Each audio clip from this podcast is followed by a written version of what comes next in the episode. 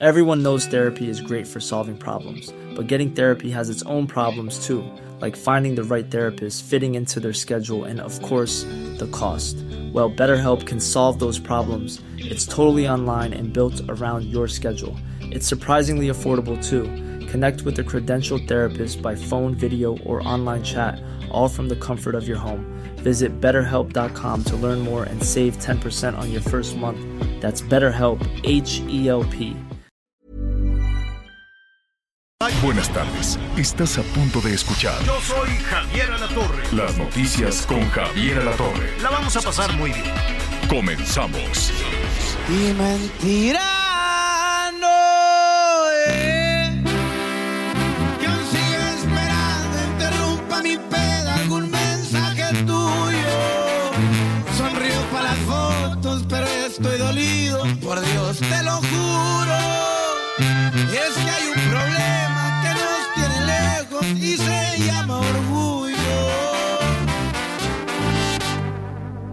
Y pocos.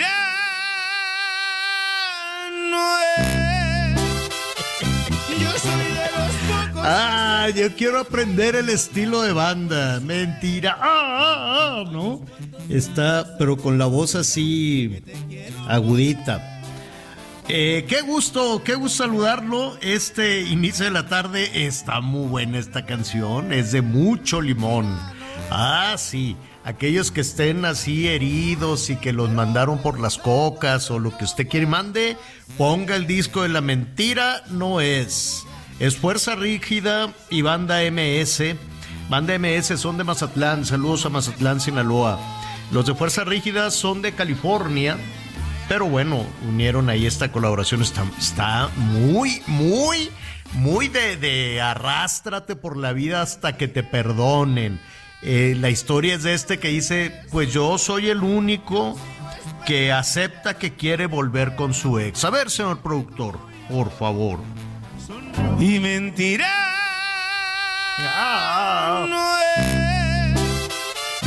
Yo soy de los pocos que aceptan que quieren volver con su ex. A los cuantos tragos se me va a olvidar que te quiero comer. Ya estoy dando pena y no vale la pena beber por beber. No, pues no, beber por beber, pues no. Bueno, fue, ¿qué es fuerza regia? ¿Qué dije, Miguel Aquino? Yo lo vuelvo Eh, a hacer. rígida, Dije pero rígida, es fuerza rígida. que- Una palabra que sinceramente, Javier, yo nunca la había escuchado, pero eh, el, el nombre es fuerza rígida. Que será como regiomontana. Es una combinación entre regiomontano y rígido. ¿Cómo estás? Me da gusto. Régida, yo dije rígida. Rígida. Es régida. Sí, no, pues ya me van a Ni bullear. bien regia ni rígida. Rígida. Me van a bulear bien gacho, porque pues a los que sí eh, había escuchado, conozco y todos son a los de la MS, que les va súper bien, hacen muy buenas cosas. ¿Cómo estás, Miguel Aquino? Muy bien, señor, muy bien. Aquí ya listos con toda la información, medio desvelado ahí tratando de ver qué pasaba en la Cámara de Diputados. Oye, qué buena fiesta se aventaron ayer No, hombre. en la Cámara de Diputados. Todos Anda. nuestros legisladores, estos discursos de repente cuando se suben de tono y empieza la mentadera de madre por todos lados y al final, bueno, pues por muchos corajes y pataleos que hagan, vaya, vaya, todo lo que estuvieron este eh, pues aprobando, votando y decidiendo anoche, Javier, ¿eh? No, bueno, estaban, pero mira, como sacando conchas.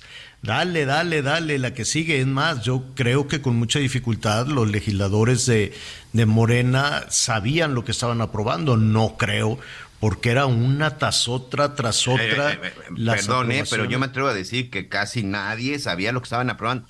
¿Va a ser la primera vez que aprueban algo sin leer, señor? No, no, no, no.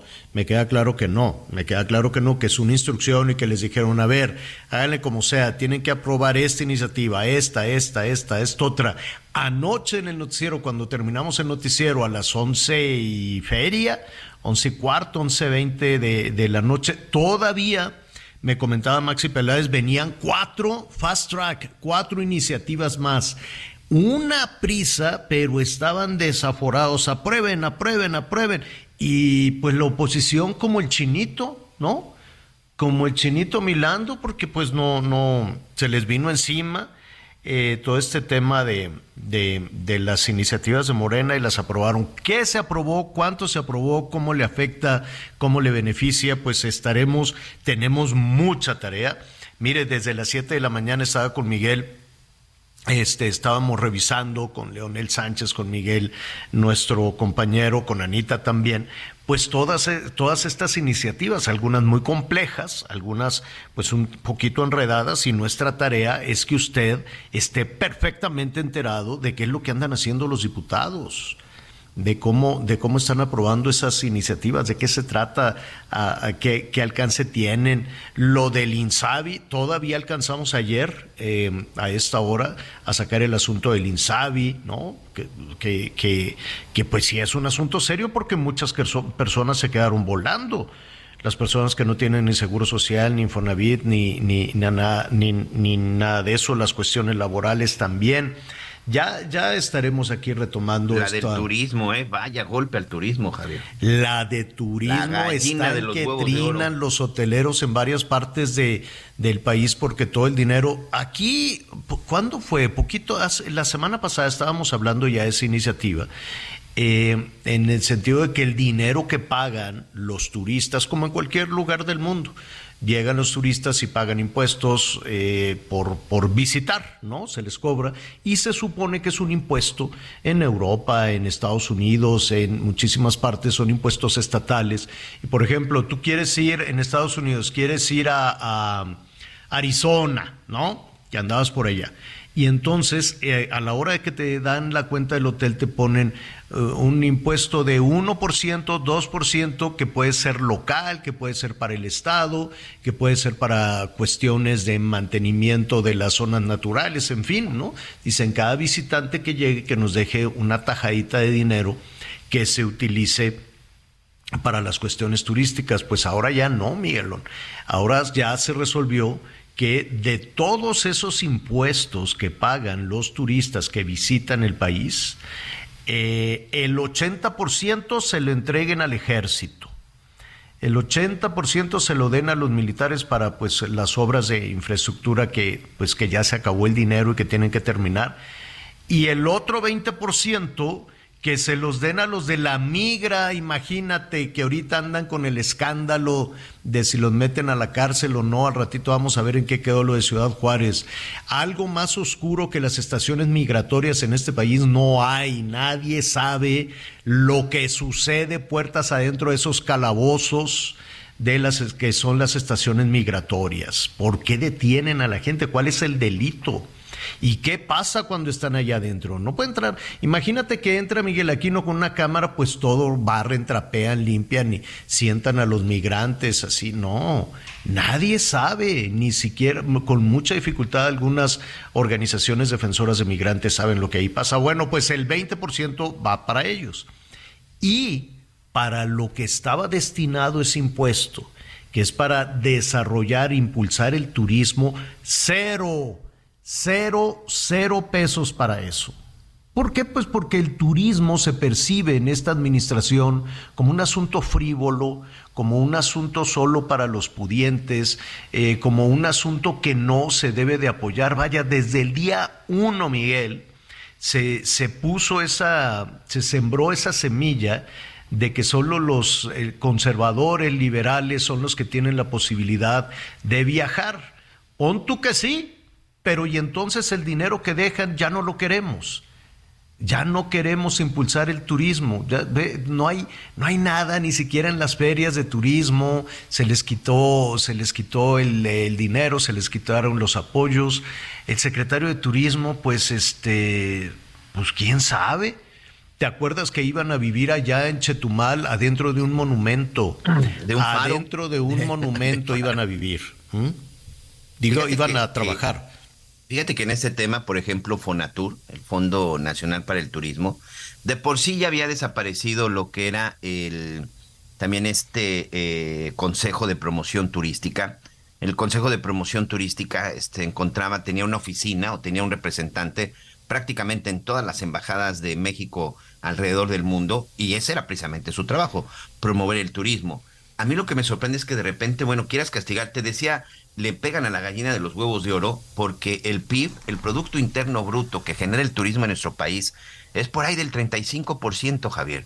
El 35% de los ingresos que tiene este país eh, en el Producto Interno Bruto procede del turismo. Entonces no entiendes cómo de pronto le pegas a esta parte. Como tú bien dices, de repente se generaba esta, esta duda de que solo los ricos viajan y que solo... Pero vámonos por el otro lado, la cantidad de empleos que genera el turismo.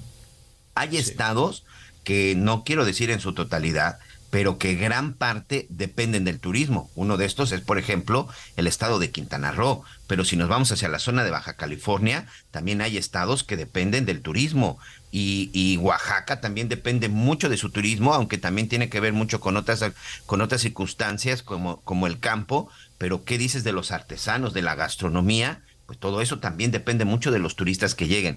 México es un país de turismo tiene una tiene una gran este un gran reconocimiento y tiene un buen prestigio a nivel mundial en materia de turismo. Somos bendecidos, la verdad, con todo lo que tenemos en materia de turismo en nuestro país y que de pronto le hagas este tipo de cosas son las que simple y sencillamente uno no entiende. Insisto, atentar con la, contra la gallina de los huevos de oro, pues no no no entiendo ninguna explicación, señor. Oye, eh, pues aquí estaremos, estaremos ahí revisando algunas de, de estas, eh, de estas situaciones. El turismo no, el turismo no interesa. Hay algunas medidas que, pues mira, tienen este, tienen este sesgo populista que, pues cuando estamos en procesos electorales dicen, ah, mira que a todo dar esta, este, este gobierno que me va a ayudar a trabajar, a no trabajar, en fin.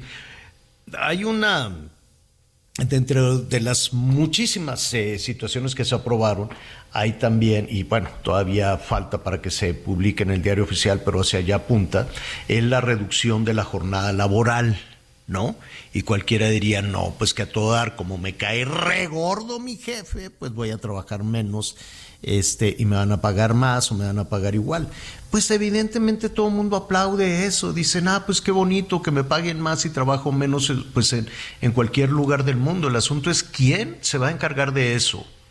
Es decir, los, los políticos no trabajan, vamos a ser honestos inauguran cosas, dan discursos, suben, bajan y lo que tú quieras y mandes, pero pues trabajan muy poquito. No, no, no cree usted que trabajan así como, como usted, como nosotros. Miguel, sacando cuentas, antes de, ver este, este tema de reducción de la jornada laboral, se van entre eh, o bueno, de una vez, eh, ahí en la Cámara de Diputados se aprobó eh, una reducción en las horas de trabajo, una semana de cinco días laborales por dos de descanso obligatorio, ¿no? Dos de descanso obligatorio.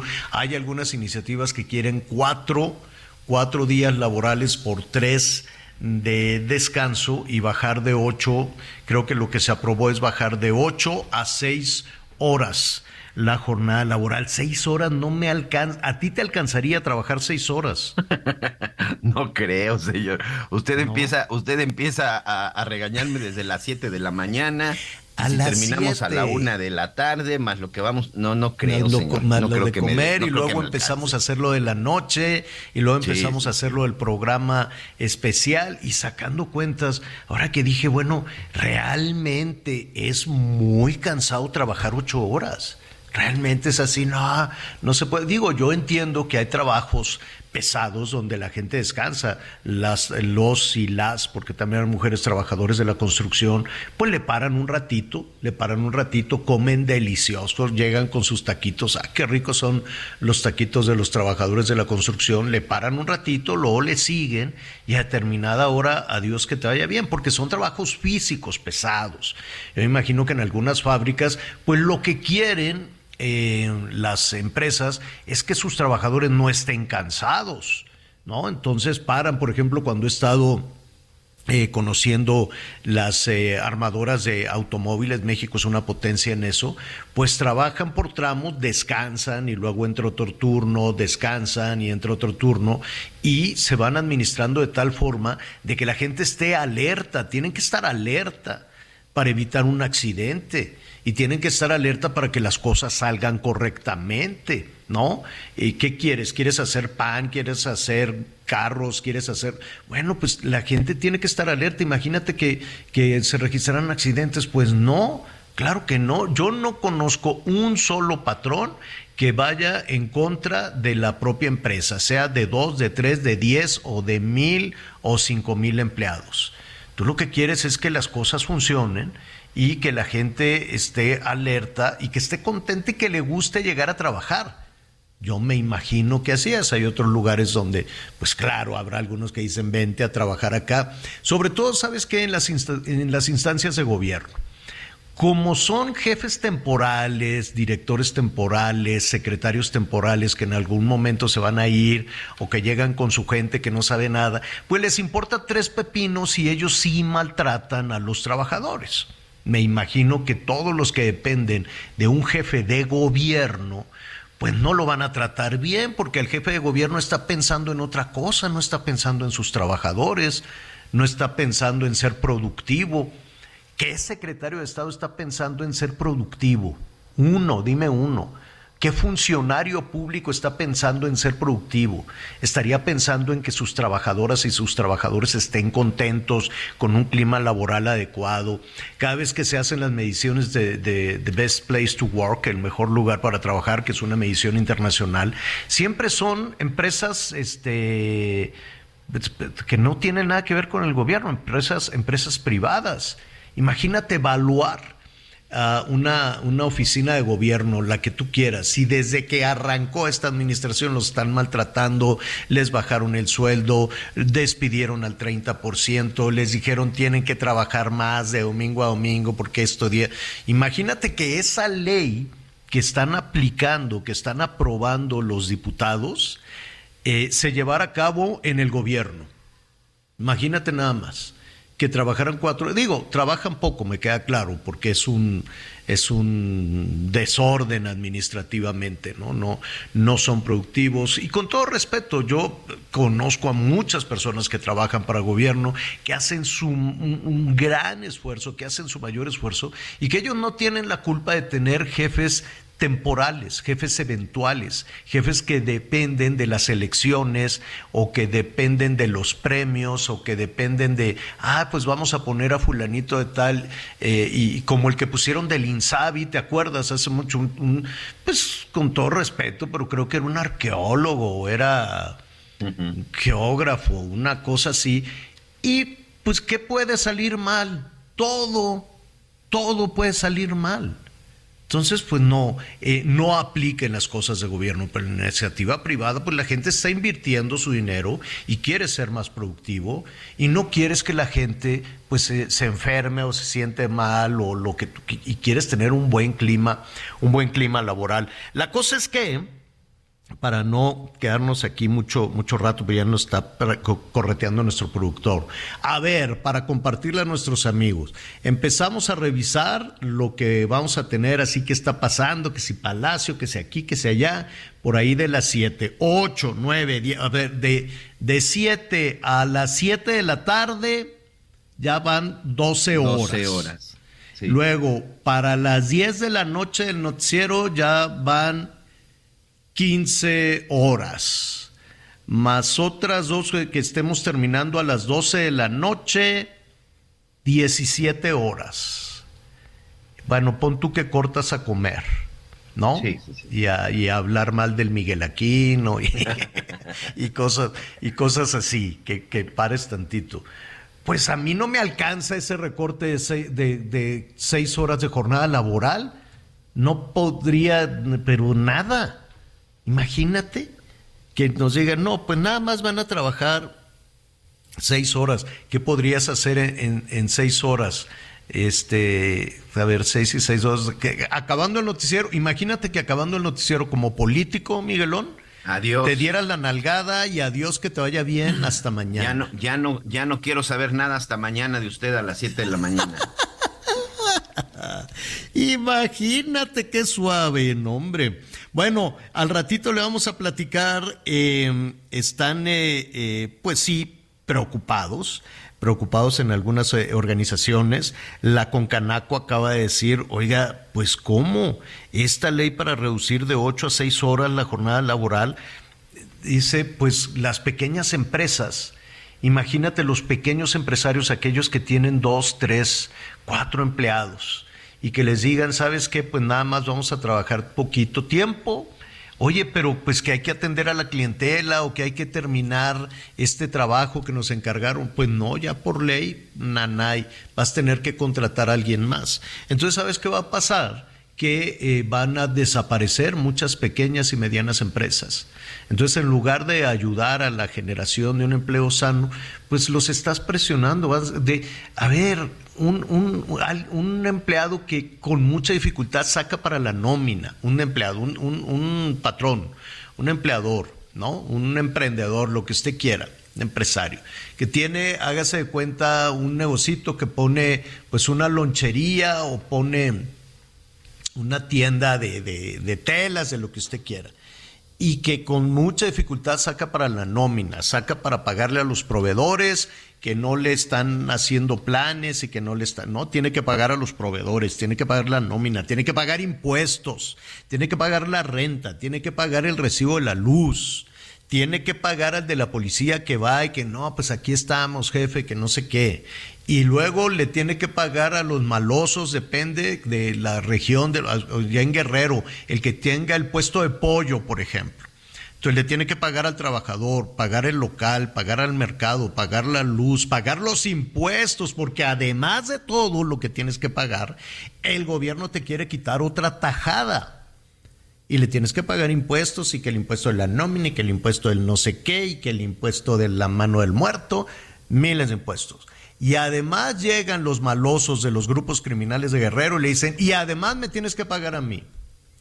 Y además de todo eso, dice el gobierno que tienes que contratar más personas porque estos dos que tienes trabajando van a trabajar nada más seis horas. Es que si quieres este, atender a tu clientela de mediodía, los que llegan a comprar la piernita de pollo, la pechuguita ya para la hora de la comida, pues ya no vas a tener empleados, vas a tener que contratar otros empleados. ¿De dónde, Miguel?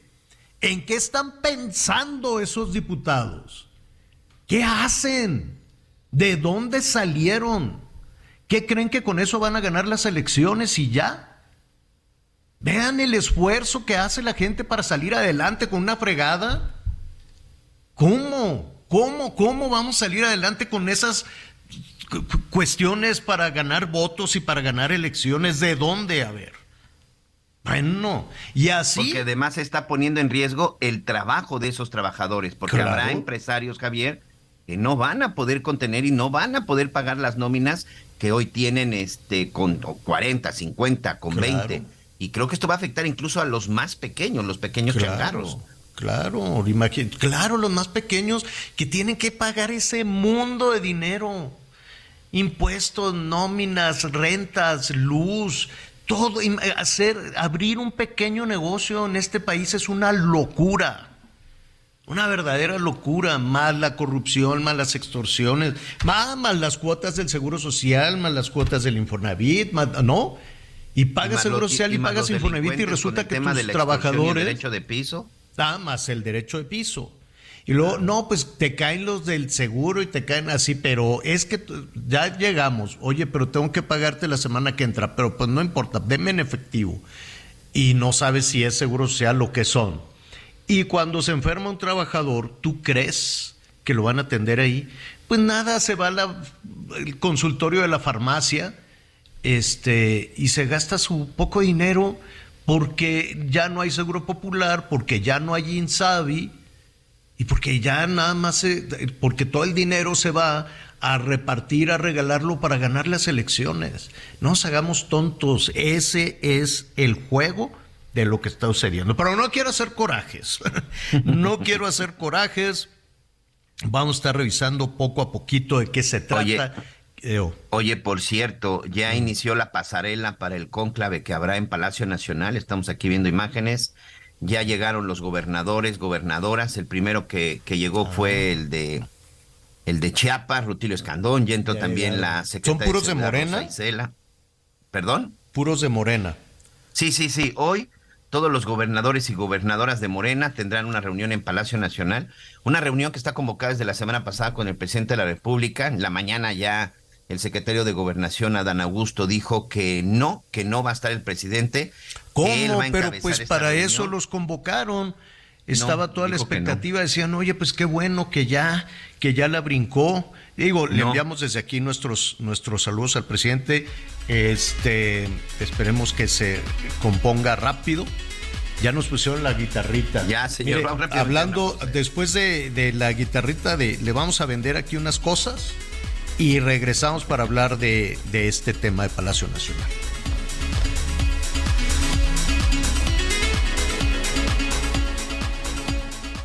Conéctate con Javier a través de Twitter, arroba javier-alatón. Sigue con nosotros. Volvemos con más noticias. Antes que los demás. Todavía hay más información. Continuamos.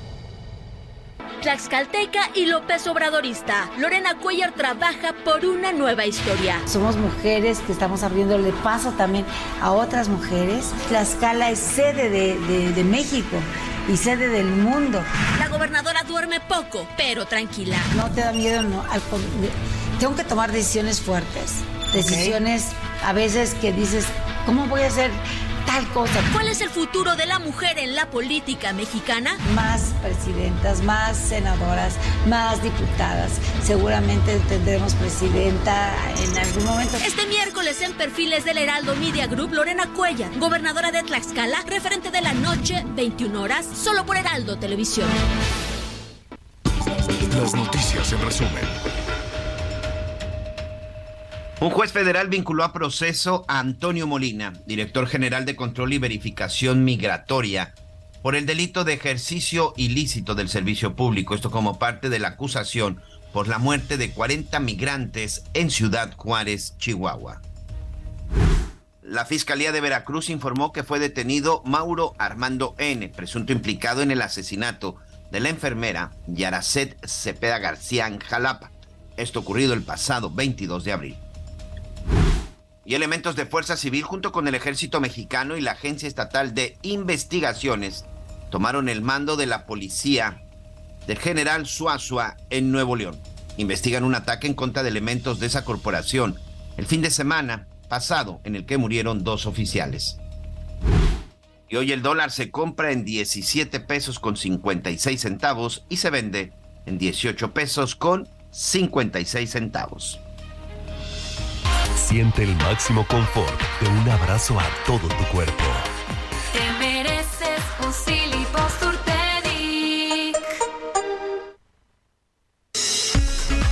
Bueno, pues eh, ¿cómo se llama? vámonos despacito en todo lo que están haciendo ahí los, eh, los legisladores. Ya estábamos repasando algunas de las cuestiones de turismo, de las cuestiones laborales. Ayer le decíamos a Dios que te vaya bien con el INSABI. Hay 50 millones de personas, 52 millones de personas que están pues en este momento atentos a decir, bueno, si el Seguro Popular se, ya, ya no, y luego el INSABI tampoco, y andan así, bueno, ¿y, dónde es Sims Bienestar? ¿No? Entonces, hay grandes dudas en todo esto. Lo del, eh, ¿cómo se llama? El, rural, el... Eh, financiera rural, señor. El, financiera rural. Correcto. Pues a Dios que te haya bien, ¿no? Todos los apoyos este, forestales, pesqueros también. Y para los amigos que nos escuchan ahí en las en la en la costa en diferentes estados del país que siempre que hablamos con ellos nos dicen nada, cuál apoyo, no nos está llegando nada y ya quitaron esa situación. Eh, en fin, estaban en un, a un ritmo verdaderamente frenético en la aprobación, ni siquiera discusión, una aprobación vía rápida, le dicen fast track en eh, los, los políticos de una serie de leyes. Eh, quién sabe todo esto, porque aquí nos llevaríamos verdadera, verdaderamente muchísimo tiempo en esta situación. Este, pero quien nos puede dar un, norte sobre lo que está sucediendo es Maxi Peláez. Maxi Peláez, periodista, reportera de Azteca Noticias, pero además analista político, eh, política y conoce perfectamente bien todos los vericuetos de la Cámara de Diputados. Maxi, qué gusto saludarte. Ahorita, eh, la estamos este, enlazando, Javier, porque ah. parece que sigue todavía en la Cámara de Diputados porque estaba discutiéndose hasta hace unos minutos, algo que tiene que ver también con la cuestión de la ciencia, porque también, señores, con la ciencia aprobaron una ley anticiencia que con esto, bueno, se va a ignorar por completo todo lo que tiene que ver con la sociedad científica. Entonces, este está ahorita precisamente en esa parte y ahorita en unos minutos esperemos que, ya ley anticiencia. ¿Qué es eso de ley anticiencia? Así es, señora. Sí, bueno, así la conocen en la Cámara de Diputados. Ley anticiencia. Parece fuerte, pero sabe que este tal vez la primera ocasión en que los en que habíamos escuchado esta esta posición ante el desarrollo científico nos habría llamado la atención, ¿no? Eh, al, principio de la actual administración se decía con mucha insistencia o se hablaba despectivamente de las personas que listo. que, que se habían sí ok de las personas que pues que tenían alguna algún grado académico se decía que las eminencias no eran necesarias las eminencias que se hablaba muy mal de todos aquellos que estudiaran eh, posgrados o que este, se prepararan en, en universidades en el, en el, extranjero. Algunos sí forman parte del gobierno. Pero entonces se habló, se, se, dijo, no, no, no se requiere ciencia, ¿no? Y bueno, de CONACYT pues ya ve que es una vacilada. Luego el CIDE, pues adiós que te haya bien. La, la cruzada incluso contra la Universidad Nacional Autónoma de México. Entonces, pues no, no, no es algo, no es algo novedoso que la actual administración tenga esa posición hacia la educación o hacia el desarrollo científico. No hay desarrollo científico. Maxi Peláez, no has dejado de trabajar, qué barbaridad. Te presentamos tan bonito y no me escuchaste pero la vuelvo a presentar. Maxi Peláez, periodista, reportera de Azteca Noticias y además una analista política de primer orden ahí en la Cámara de Diputados. Maxi, qué gusto saludarte, ¿cómo estás? ¿Qué tal, Javier? Eh, buenos días. Pues sí, efectivamente ha sido una sesión súper maratónica con muchos temas que se han pasado en la discusión, en la propuesta de reformas que han sido rechazadas también estas mociones en busca de cambios, si bien lo comentas tú, una de ellas es pues la nueva ley de ciencia que ha sido aprobada en la Cámara de Diputados por el bloque de Morena, PT y Partido Verde y que efectivamente Javier incluye este concepto de humanidades, pero cambia todo este esquema de cómo otorgar lo que son las becas a la ciencia, ahora al, a, los, a los investigadores, ahora serán pues becas este y apoyos a lo que son los creadores. Y se incluye también en esta parte Javier, pues bueno, la desaparición de lo que es el CONACIT con esas palabras. Y ahora es el es precisamente el nuevo organismo este que se ha creado, esta es una propuesta del presidente López Obrador que hay que señalar, se llevaron parlamentos abiertos, pero como lo señala la oposición, fueron en vano porque acudieron los expertos de la ciencia, de las humanidades, de la investigación, académicos, y ninguna de las propuestas que se hicieron en estos parlamentos abiertos fueron incluidos aquí en la reforma que se ha aprobado de la, de la, de la nueva ley de ciencia. Javier, muchos fueron los temas, no sé, tú dime de cuáles sí, platicamos, en, principio, En, en, en, principio, vamos eh, por una cuestión fundamental, más o menos, no sé si se tenga el número preciso, de las iniciativas que se han aprobado en las últimas horas, en los últimos días, me atrevería a decir. Mira, pues la verdad no hice el número preciso, pero sí te puedo decir que una de ellas, pues bueno, es una reforma que desaparece el, el INSABI, que hay que señalar que esta es una reforma que eh, crea el Instituto para, eh, para el bienestar, eh, eh, de la salud para el bienestar, vivió tres años y bueno, ayer en tres horas pues lo mataron, precisamente lo enterraron de, en la Cámara de, Diputados. Oye, y se discutió, se discutió en algún punto, perdón que te interrumpa Maxi, cuando, en, cuando se hizo en, en, cuestión de tres horas acabar con, con, con el INSABI, yo te preguntaría dos cosas. ¿La oposición hace algo? Puede hacer algo o, se queda pues limitada y derrotada sin poder hacer nada. Eso por un lado. Y por otro, se habló del dinero, se habló porque pues de alguna manera el Seguro Popular, pues su nombre lo dice, ¿no? Aseguraba o le daba el dinero a, las, eh, a los espacios eh, médicos, a los espacios de salud para que atendieran a las personas. Quiero suponer que el INSABI, ¿no? También era un ente de administración de dinero. No es que hubiera un hospital que se llama INSABI y que ahí trataban a la gente. Ahora, básicamente eso también es una cuestión de dinero. Se sabe ¿a dónde irá a dar esa cantidad de dinero? Pues fíjate Javier que uno, la oposición se queda limitada porque no tiene los votos. Son reformas a leyes a leyes secundarias en los que Morena, PT y Partido Verde pues tienen los votos suficientes para aprobar las reformas que se hagan. Esta del INSABI, Javier, déjame decirte que fue, eh, como le decimos nosotros, vía fast track. Eh, es una iniciativa que presenta Morena, eh, se le dispensan los trámites, los trámites que son que se presenta una iniciativa y se turna para el análisis, discusión y votación en comisiones.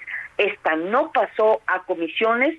Morena tuvo los 267 votos suficientes para darle trámite y aprobar la desaparición del INSABI. Se hace con una reforma a la Secretaría, perdón, una reforma a la Ley General de Salud.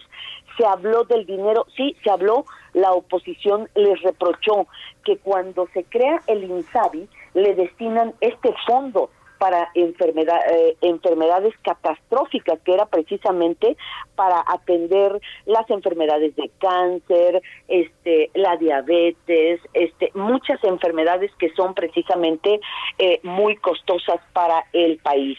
De eso, pues no hubo respuesta no no hubo respuesta en el pleno porque se dice se le transfiere este este fondo al Insabi pero no se sabe en qué se destinó y el argumento de Morena era que si no se concretó como se lo quería el presidente las funciones de un nuevo sistema de salud con el INSABI es porque se remitieron a los vicios que ellos llaman les dejaron las administraciones pasadas de corrupción, de dispendio, de desvío de dinero y hoy dicen que al traspasar estas funciones del INSABI al IMSS Bienestar, pues sería quien se encargue no solamente de dar atención a las personas que carecen de seguridad social, sino también de darles medicamentos gratuitos.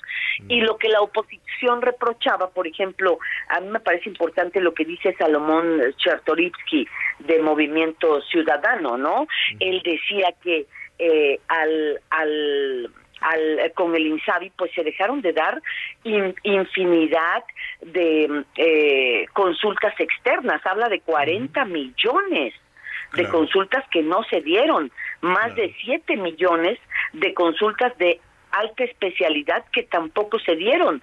Y bueno, él ha señalado que el, el tratamiento de la pandemia, pues bueno, fue una prueba de fuego para el INSABI que pues bueno, no pudo superar. Y lo que señala Morena es de que también, si no se concreta el esquema de salud que querían dar, era precisamente porque se había atravesado la pandemia.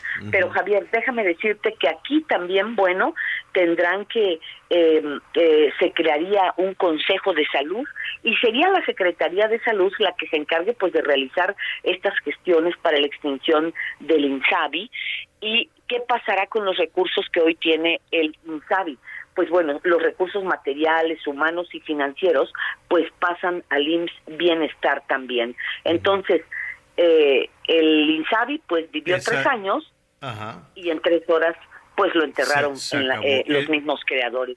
Esa es eh, evidentemente por un tema de tan sensible como la salud la que más ha, llamado la atención. Hay otras eh, situaciones que tienen que ver con em, los ingresos de, bueno, pues ya Fonatur se quedó cero, ¿no?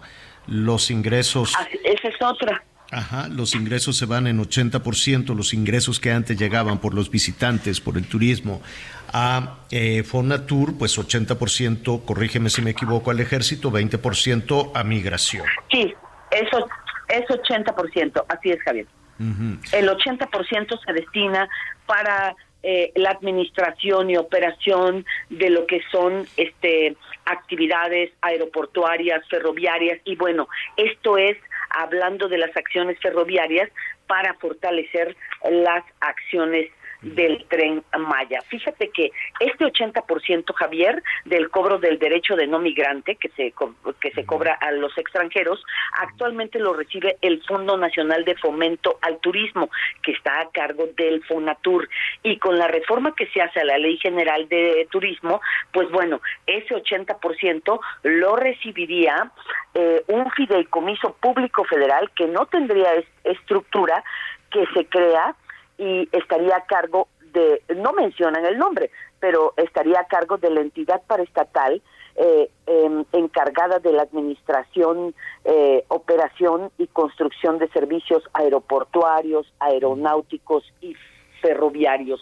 Mm. Aquí si no se menciona el nombre de esta entidad paraestatal de la administración pública, pues hay que señalar que por instrucción presidencial es la Secretaría de la Defensa la que se ha encargado de, eh, de construir el tren Maya. Y aquí déjame decirte que igual a Morena, pues los votos le los tuvo, fueron 256 a favor contra 216 de la oposición y así se reforman las dos leyes, la que te comento, la Ley General de Salud y la Ley Federal de derechos. Eh, este impuesto está tipificado en la Ley Federal de Derechos como, haz de cuenta, es el pago de estancia que, que hacen los extranjeros para ingresar al país bajo la modalidad de visitantes sin permiso para realizar actividades no, no remuneradas con fines turísticos. Se destinaría para la administración. Así es, son, son muchísimas las listas largas. Estamos platicando con Maxi Peláez. Eh, ahí está, hablábamos hace un momento también de la reducción de la jornada laboral. Otro, otro tema, pues, que está preocupando sobre todo, pues, a a los empleadores, ¿no? Que está preocupando no nada más a los machuchones, Maxi, no nada más a las grandes empresas, sino a los eh, pequeños y medianos empresarios que dicen, ¿y ahora qué voy a hacer? De por sí tengo que pagar impuestos, seguro social, la renta, la luz y, eh, los impuestos de nómina, en fin. Y este, ante esa posibilidad de la reducción de las jornadas laborales, pues habrá quienes tendrán que hacer más contrataciones o cerrar, ¿no? Así es, Javier. Fíjate que esta fue una reforma que se avaló eh, primero en la Comisión de Puntos Constitucionales y ayer mismo en la en el pleno de la Cámara de Diputados. Esta esta, perdón, esta no ha sido avalada por la Cámara de Diputados. Se avaló en la Comisión de Puntos Constitucionales. Todavía está ahí en lista de espera, que no sabemos si eh, en las próximas horas eh, la Uy. Se nos fue. Se nos fue. La recuperamos, Javier. En un, en un momentito más. a lo que voy, van a continuar, va a continuar eh, la, la actividad, la actividad en la Cámara, en la Cámara de Diputados. Este, y entiendo, ya lo veremos, Miguel, que toda esta situación obedece además a que este viernes ya tendrían que terminar. Bueno, el 30 de abril es el es el domingo, pero... sí, por eso le surge ya cerrar todo esto para el viernes. Oye, fíjate que la Coparmex, precisamente en ese tema que comentas tú con Maxi, están, ellos prevén más o menos una, una afectación al sector de 381 mil millones de pesos por la reducción de la jornada laboral. Y la Coparmex dice, no hay condiciones en este momento para llevar a cabo esta reducción de, de esta reducción de horas laborales. 381 mil millones de pesos, de acuerdo con la Coparmex, podrían ser las afectaciones, Javier. Pero se quedó en comisiones, ¿no es así, Maxi? Así es, perdón, Javier. Te comentaba yo que esta esta reforma a la Ley Federal del Trabajo en el apartado A se quedó en comisiones, no se ha discutido en el Pleno, no sabemos si en las próximas horas se vaya a discutir. Esta reforma es para el apartado A, eh, para establecer que la jornada laboral pues pasa de 48 a 40 horas y se amplían dos días de descanso para los trabajadores en el país. Muchos se preguntarán, bueno, ¿y qué es el apartado A? Pues el apartado A es el que regula la relación laboral entre eh, para obreros, jornaleros, empleados domésticos, artesanos y de una manera general todo contrato de trabajo este que hay en el país, es decir, prácticamente es la mayoría. Este no incluye a los trabajadores burócratas, Javier. Mm. Entonces, por cada seis días de trabajo... Nada, nada incluye a los trabajadores del gobierno porque el peor empleador es el gobierno, lo decíamos hace un momento, ¿no? Así es, y déjame decirte que hablando de eso, pues bueno, hay muchas, este, hay muchas reformas que fueron recriminadas por la oposición. ¿Cómo es posible que puedan hacer una, una reforma en este sentido y eh, de paso darle a, a, ¿cómo te diré? A las empre a las dependencias del gobierno la operación de diversos este eh, espacios, por ejemplo, como los del tren Maya, la vigilancia del espacio aéreo, eh, que el gobierno se convierta en un operador como si fuera empresario, cuando dicen la experiencia es bien sabida, que el gobierno es, gasta mal y es muy mal administrador del, de los recursos que se le destinan, Javier. Es un pésimo patrón. Maxi, este, muchísimas gracias. Sé que estás eh, con, con, muchísimo trabajo. Te agradecemos estos, estos minutos para que nos ayudes a entender lo que está pasando. Y bueno, van a continuar con esa actividad frenética, quiero suponer, porque el plazo se vence este viernes, ¿no? O bueno, el domingo. Sí, el 30 es cuando se cierra el periodo, Javier. Ahorita, por ejemplo, se está discutiendo lo que es una reforma también que le quitaría las facultades que esta administración le dio a la Secretaría de Hacienda para la contratación eh, de bienes y servicios y esas facultades se pasarían a la Secretaría de la Función Pública. Morena tiene los votos, la oposición ha señalado que estaría en contra, este, eh, algunos de la oposición, no todos, porque señalan que no puede ser que la Secretaría de la Función Pública, que es la que vigila cómo se gasta el gasto, ahora sí este tuviera también el control de los exactamente vigile y gaste. Y entonces este cómo es posible que fuera el encargado de hacer las compras y los mm, bienes y también de designar a los titulares de los organismos de, de, las pues unidades de administración de cada dependencia, pues Javier. y no pierdas de vista también esta reforma de los montadeudas, ¿eh? Ah, que, les van a aumentar, que les van a aumentar las, las penas, ¿no? Así es, hasta nueve años por robo y extorsión. Y bueno, esto es precisamente para eh, eh, los préstamos de fácil acceso que se hacen a través de aplicaciones digitales y páginas de Internet y que, bueno, han llevado a miles, a miles a, al, al, fraude, les han robado, les han extorsionado con este pues información muy privada, Javier. Maxi, tendrá, tendremos mucho, mucho para eh, comentar. El tema del fentanilo, que también ha sido un asunto muy polémico, muy polémico. El tema de los eh, montadeudas, el tema de los talamontes. Bueno, están sacando todo, todo a una velocidad. ¿Qué les pasó? ¿Qué les pasó? Pues mira, la verdad yo creo que este, híjole, no, es común que en las cámaras del Congreso, pues los temas que son importantes se vayan dejando, dejando, dejando pero tampoco se abordan en comisiones y a la hora que cierra el periodo de sesiones les gana la prisa y empiezan a sacar todo. Por eso decía, por ejemplo, la oposición que era legislar al vapor, porque por lo menos cuatro reformas, cuatro iniciativas fueron presentadas de urgente y obvia resolución directamente en el Pleno, no se discutieron en comisiones y bueno, ahí señalan que quizá habría también este que meter instrumentos legales para echarlas abajo. Pero Javier, eso sucede en cada cierre de periodo de sesiones. Nos tenemos que quedar y pues bueno, a darle con las horas batientes de las sesiones que son interminables aquí en San Lázaro. Y para variar, pues bueno, también este se va a presentar en unos momentos este em, eh, un receso o pueden cerrar la sesión de hoy para convocar un poco más tarde y cerrar hoy este periodo de sesiones. Y hay que señalar que el Senado pues cierra el jueves, Javier. Así es, así es. Ay, bueno, pues nos van a tener ahí ah, muy, muy, eh, muy apurados, muy presionados. Maxi, te agradezco muchísimo. Te vemos y te escucharemos y te veremos hoy por la noche en Hechos con tanta cosa que está ahí saliendo. Y nada más me quedo reflexionando en medio de esa rebambaramba. Nada más que se nos viene el corte y es un tema que nos gustaría después platicar contigo. Ayer en el Senado presentaron una iniciativa como si no tuviéramos una lluvia de iniciativas al vapor. Presentaron otra que hizo un robot que se hizo a partir de inteligencia artificial. La de la inteligencia. No la hizo un humano, no la hizo una senadora, no la hizo un senador y la, la, la se, eh, presentó a través de inteligencia artificial. Imagínese entonces que las iniciativas fueran diseñadas y aprobadas o rechazadas por inteligencia artificial. ¿Qué pasaría? Wow que en lugar de tener a los 500 diputados, tuviéramos unos robots que se dedicaran a hacer las iniciativas. Vamos a hacer una pausa, Maxi, lo platicamos mañana, ¿qué te parece? Sí, vale.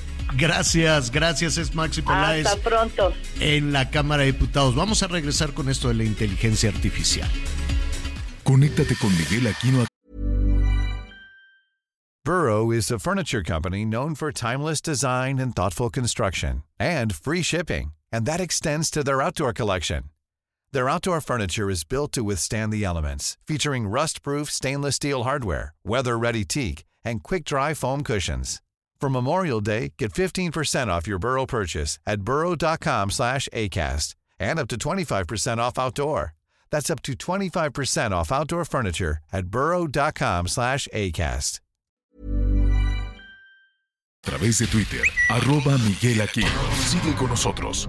Volvemos con más noticias. Antes que los demás. Todavía hay más información.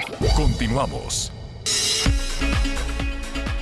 Eh, rápidamente, antes de ir con, con, nuestro, con nuestro siguiente invitado y en ese asunto de la inteligencia artificial, que ahí está, es un tema que, que por lo menos en este espacio constantemente lo, hemos, lo, lo estamos repasando. Iniciamos la semana con una canción eh, que hizo, una canción que se lanzó, además con muchísimo éxito, era un, un dueto, imagínense, The Weeknd y Drake. Ahí por ahí, no sé, señor productor, si tenemos un poquito. No, hombre, y rápidamente en las plataformas. No, que, que The Weeknd, que está cantando con el Drake y que quién sabe qué, ¿no? Y la canción está buena. Nada, era pura piña. No, no, tomó a alguien con inteligencia artificial eh, la voz.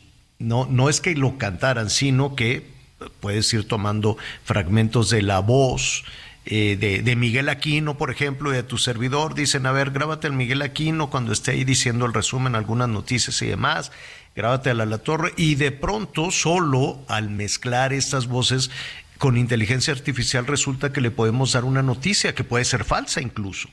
Pero que usted no se escucha y dice, no, hombre, pues esa es la voz de Miguel Aquino. Y sí, lo que pasa es que con inteligencia artificial se puede manipular todo eso. Imagínense qué peligroso. Entonces así sacaron, ahí sacaron una canción. Después los legisladores, yo entiendo que, que, está bien, estoy de acuerdo que los legisladores, que los senadores empiecen a navegar en estos temas y no ignorar esos temas de la inteligencia artificial, pero hasta dónde sigo, hasta dónde no. Entonces, eh, eh, este señor acaba de decir, uno de los hombres más ricos del mundo y con un talento además para hacer negocios impresionantes, se llama Bill Gates, ¿no? Entonces, este señor Bill Gates, que es bueno, buenísimo para hacer negocios verdaderamente, dijo, que el millonario, este multimillonario, dijo, ¿saben qué? Dentro de año y medio, más o menos, con inteligencia artificial, eh, un, un, sistema de inteligencia artificial eh, va a enseñarle a los niños.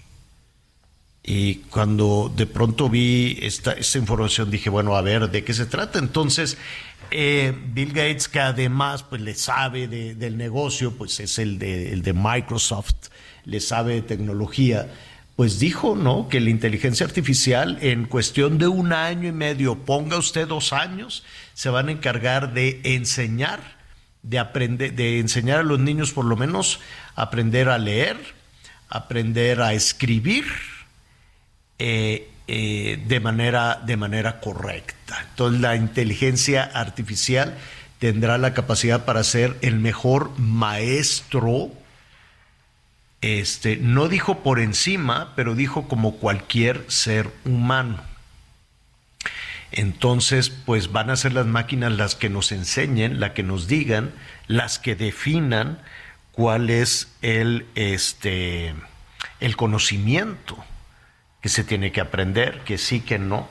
Eh, eso es, es una idea, es una propuesta de, de, un hombre que ha hecho una fortuna a partir del desarrollo tecnológico y de la reflexión del pensamiento científico. Otro personaje que también ha hecho unos dinerales enormes a partir, de, a partir del desarrollo científico es Elon Musk. Eh, acaba de lanzar un, un, cohete que después tronó, pero dijo que el lanzamiento les ayudó mucho. Él lo que quiere es hacer estos viajes espaciales. Es, está haciendo experimentos con una primer nave, quiere llevar a 100 turistas por nave de ida y vuelta a, la Luna, por ejemplo y ya después más, más lejos.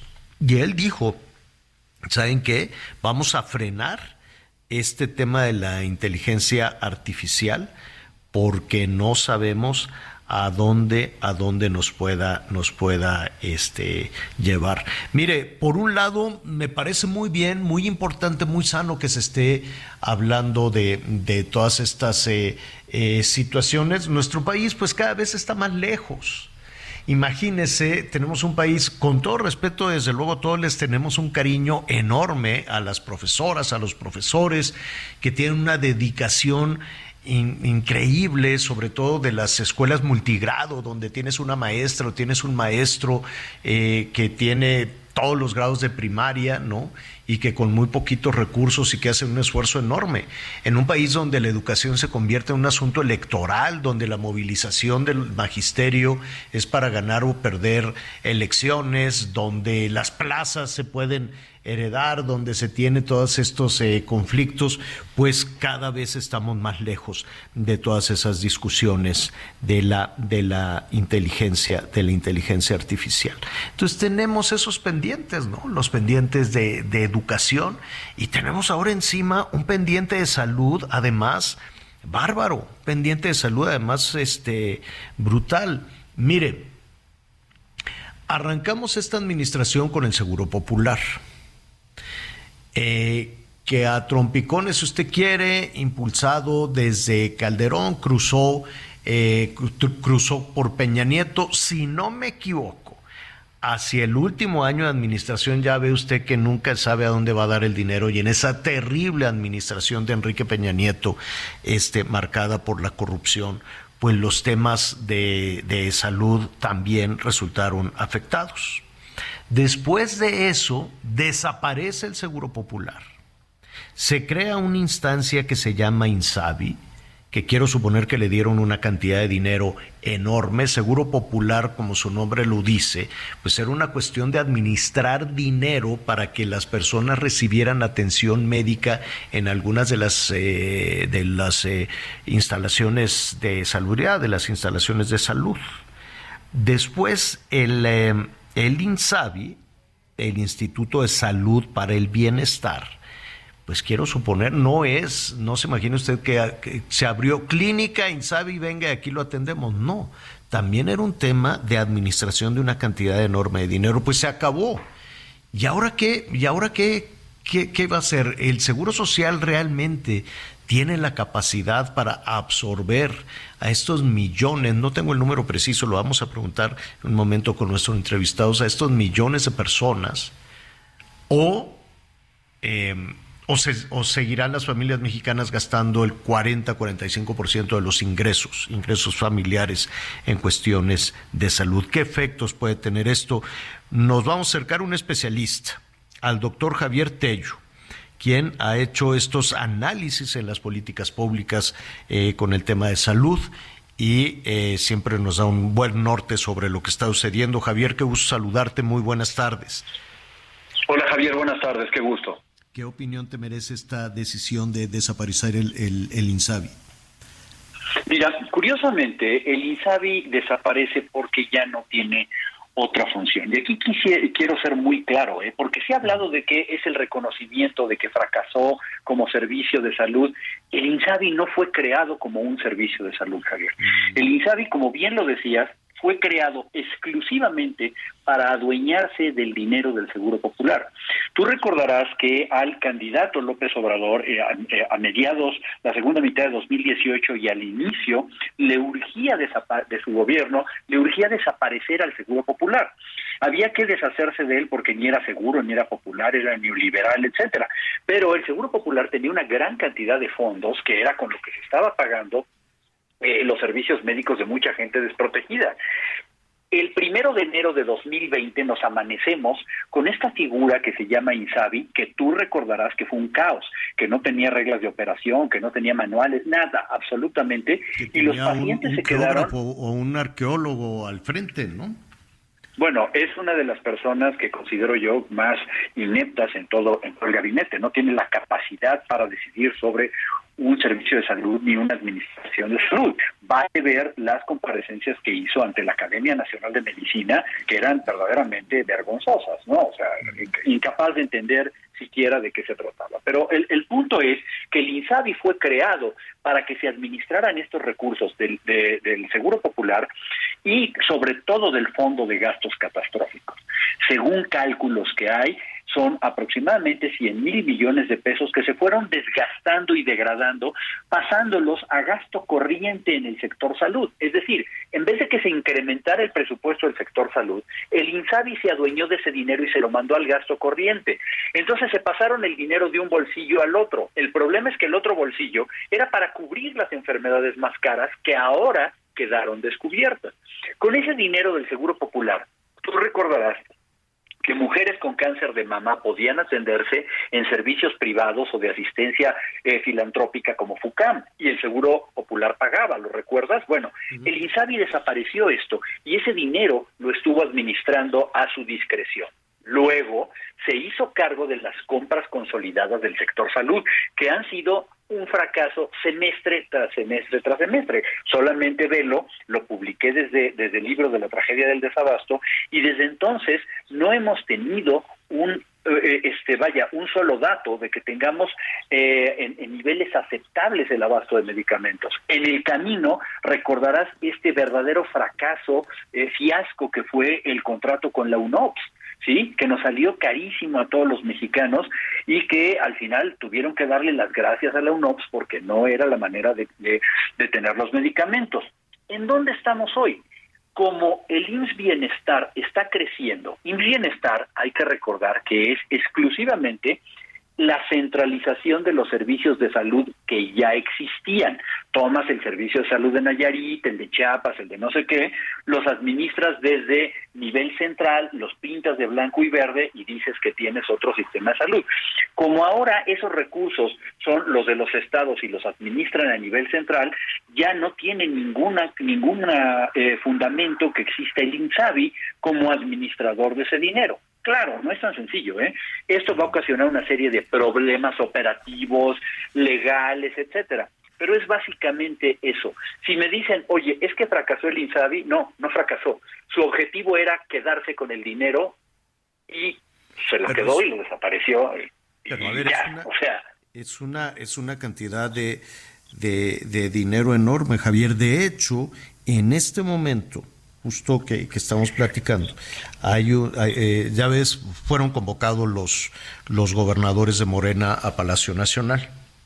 Y entiendo que en este momento el tema, desde luego la salud del, del presidente, pero los convocó, se les convocó porque van a revisar qué hacer los las gobernadoras y los gobernadores con la desaparición del Instituto de Salud para el Bienestar, del INSABI. ¿Qué responsabilidad tienen entonces los gobernadores?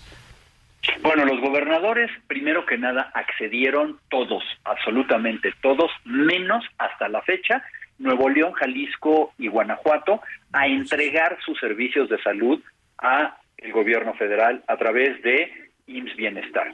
Entonces, lo que en un momento ellos le habían concedido la administración de su dinero al INSABI. el INSABI ya estaba de facto tomando las decisiones sobre los presupuestos de salud.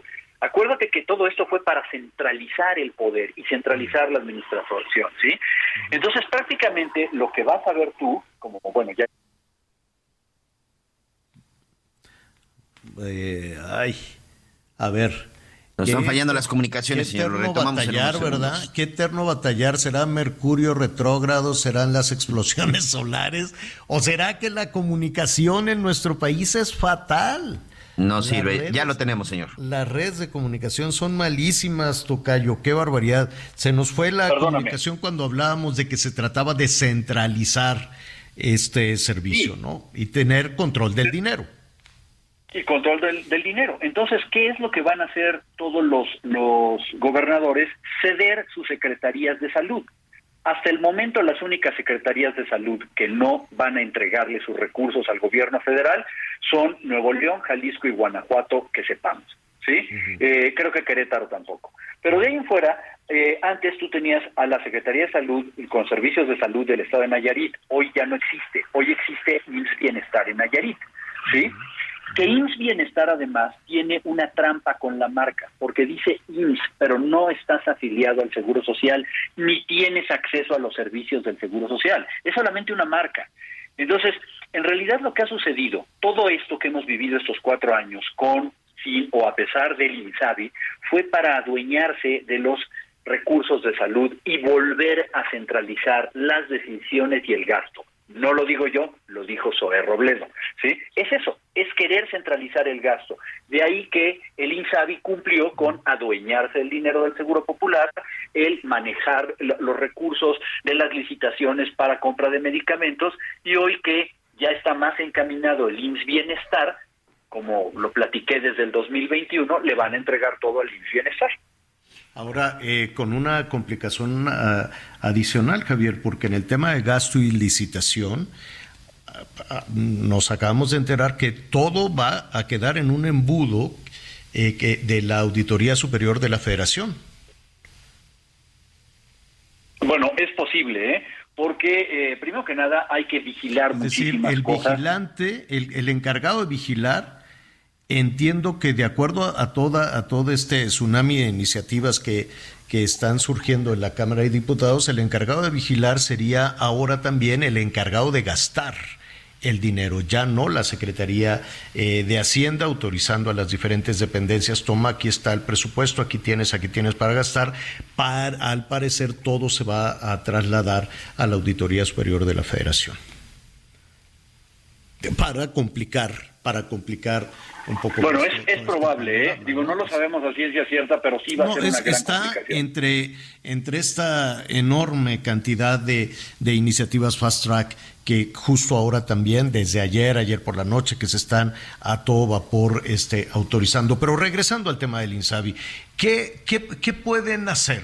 Los millones de mexicanas y mexicanos que no tienen en este momento, eh, que no tienen seguro social o que no tienen ISTE o que dependían en su momento del seguro popular. No sé si se me fue porque estaba ahí pitando el teléfono.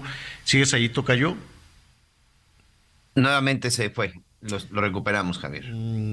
¿Sabes qué? ¿Te acuerdas hace mucho? A alguien no le de, gusta lo "No que está muevas, escuchando". No te muevas, ahí habla, que quién sabe qué. Así están las telecomunicaciones en nuestro país. Tremendo. No puedes hablar por teléfono, tienes que estar gritando, bueno, bueno, sí, quédate ahí. A ver, me voy a salir como si estuvieras en Cuba. Cuando vas a trabajar a Cuba, así, Listo, señor. así, así sucede de vez en cuando. Muévete ahí. Tocayo, te ofrecemos una disculpa. Qué pésima comunicación. Este, qué pésima comunicación tenemos. La pregunta fundamental, ¿qué pueden hacer aquellas personas que en su momento pues recibieron atención médica a partir del Seguro Popular eh, en- con esta parte nebulosa del INSABI y ahora qué? ¿Quién los va a atender? Si, si te entendí bien, perdón, si te entendí bien, tú me dices qué pueden hacer los pacientes.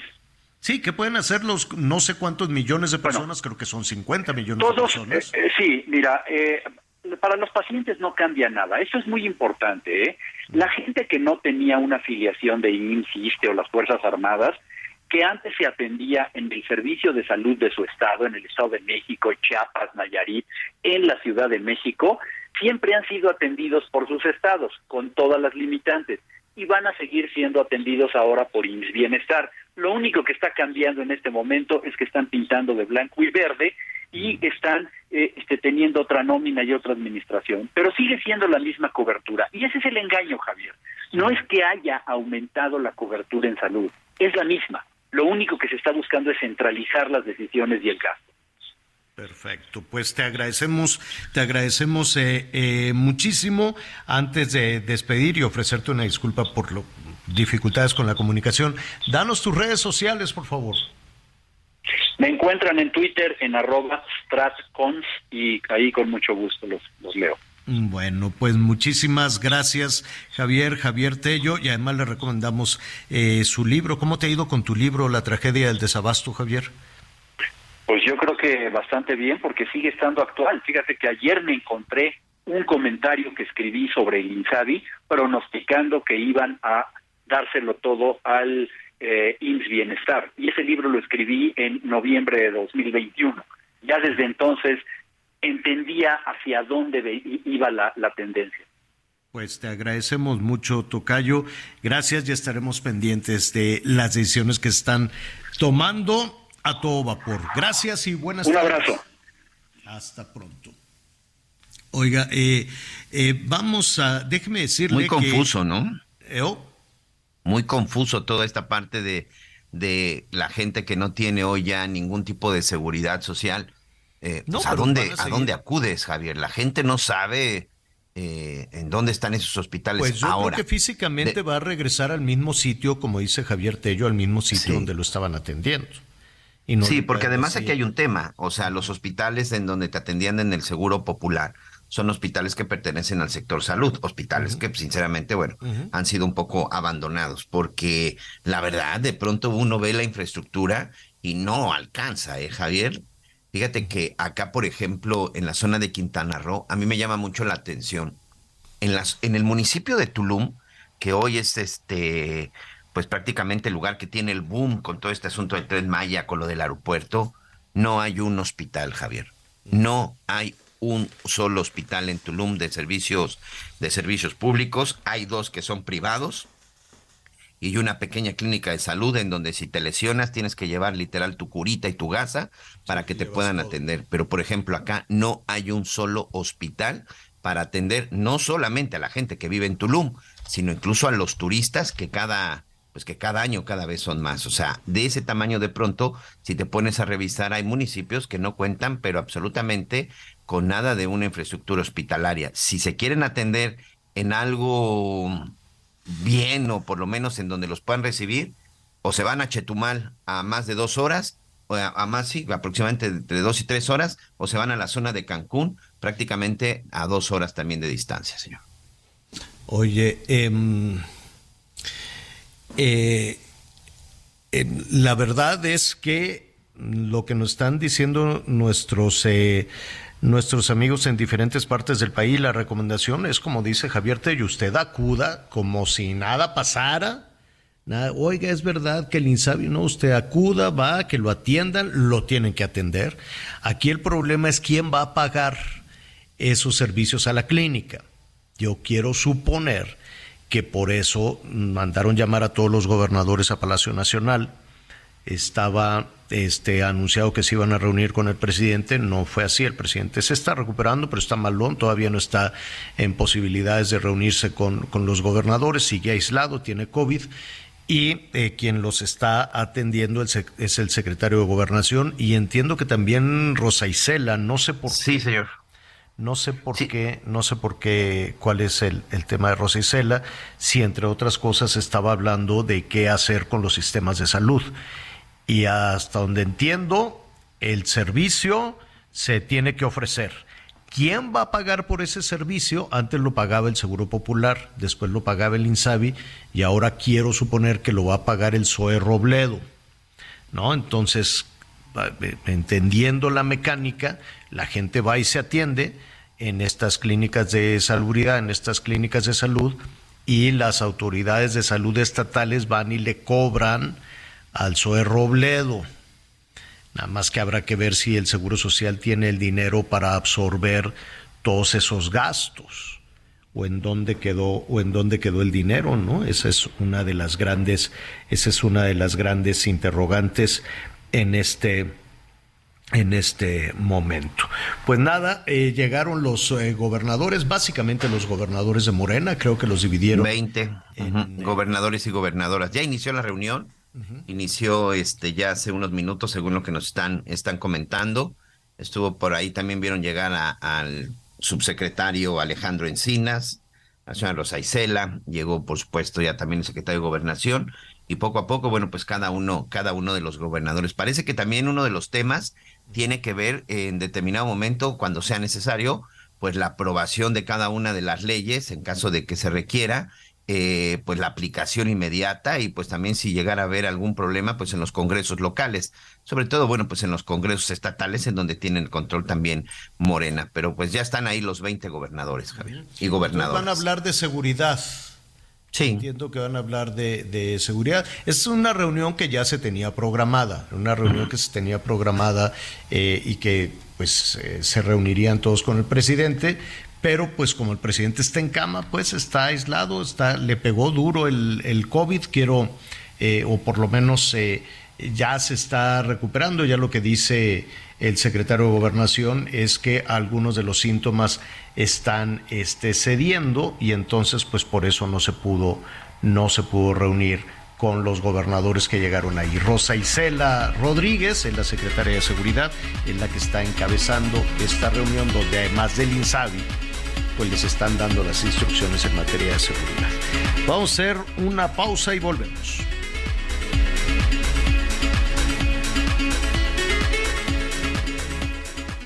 Conéctate con Javier a través de Twitter, arroba javier-alatón. Sigue con nosotros. Volvemos con más noticias. Antes que los demás. Todavía hay más información. Continuamos. Ruta 2023. En el día 25 de la elección en busca de la gubernatura del estado de Coahuila, el candidato del Partido Verde y la UDC, Lenin Pérez Rivera, se dedicó a dar entrevistas a diversos medios de comunicación estatales. Visitó algunas radiodifusoras y programas transmitidos por Internet. En los diferentes espacios explicó la forma en la que de ganar la elección mejoraría las opciones de empleo, salud, seguridad y servicios públicos. Uno de sus principales proyectos es el programa Mi Primer Empleo, dirigido a los jóvenes coahuilenses para que inicien su vida laboral. Señaló que es tiempo de terminar con casi 100 años de los gobiernos encabezados por los priistas. En sesión extraordinaria del Consejo General del Instituto Electoral del Estado de México, el representante del Partido del Trabajo pidió revisar circunstancias muy delicadas en torno al primer debate de las candidatas a la gubernatura del Estado, Alejandra del Moral y Delfina Gómez, como el papel jugado por la conductora, esto con el objetivo de mejorar las condiciones del próximo debate. Por su parte, consejeros del instituto reconocieron que la crítica que se ha realizado en torno al desarrollo del primer debate ha puesto en duda la imparcialidad del IEM. Sin embargo, aseguraron que por parte del instituto no hubo sesgos en la organización del debate, sino fallas que deben corregirse. De acuerdo con la consejera presidenta del instituto, Amalia Pulido, se mantendrá la apertura para escuchar a los representantes de las candidatas para, en caso de ser necesario, realizar ajustes al formato, reglas de participación y números de invitados en el siguiente debate que se realizará el jueves 18 de mayo, informó Ángel Villegas. Descubre el soporte ideal para un sueño saludable toda la noche. Te mereces un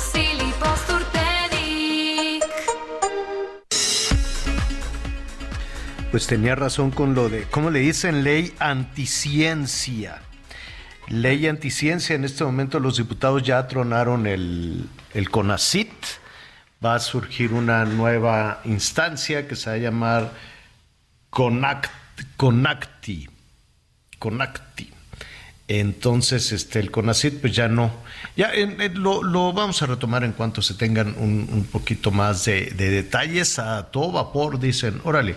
Entonces acabó el CONACIT este, desde hace mucho estaba también ya eso cantado desde hace muchos años, Miguel.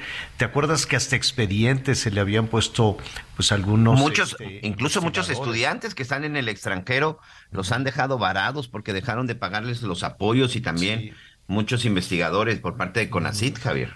Sí, ¿no? Los investigadores de CONACIT fuera, algunos hasta se, se, les abrió expedientes que porque fuiste a un congreso y gastaste, o que investigas cosas que son neoliberales o conservadoras. Este, o solamente si eres hijo de algún político ah, seguidor de la 4T, pues, si te pagan tus becas. Algunos políticos sí les pagan las becas, pero pues también todo es un tema. Eh, no, no sé hacia dónde lo van a orientar no sé qué tipo, así como se está cambiando todo este tema de, educación mm, con contenidos un poco más ideológicos, ¿no? Más cercanos a, pues no sé, todos, de hecho están trabajando en estas cuestiones de ideología, pues algunos extranjeros, ¿no? Entonces está más ligada hacia este bloque de, de Cuba, de Venezuela, ¿no? Sí, el tema, el tema básicamente aquí, eh, en lo que se está modificando, es que eh, ya no es un ente, no le quiero llamar independiente, pero sí era un ente en donde el gobierno, la verdad es que no tenía mucha, mm, mucha penetración, ahí se lo dejaban los investigadores, y en esta ocasión, este eh, Conactit o algo así que, que, que, es lo que están creando, pues va a ser controlado ahora sí por el gobierno, Javier. Y es el nuevo Consejo Nacional de Humanidades, Ciencias, Tecnología e Innovación Cona, con H en medio, Conacti. Conacti.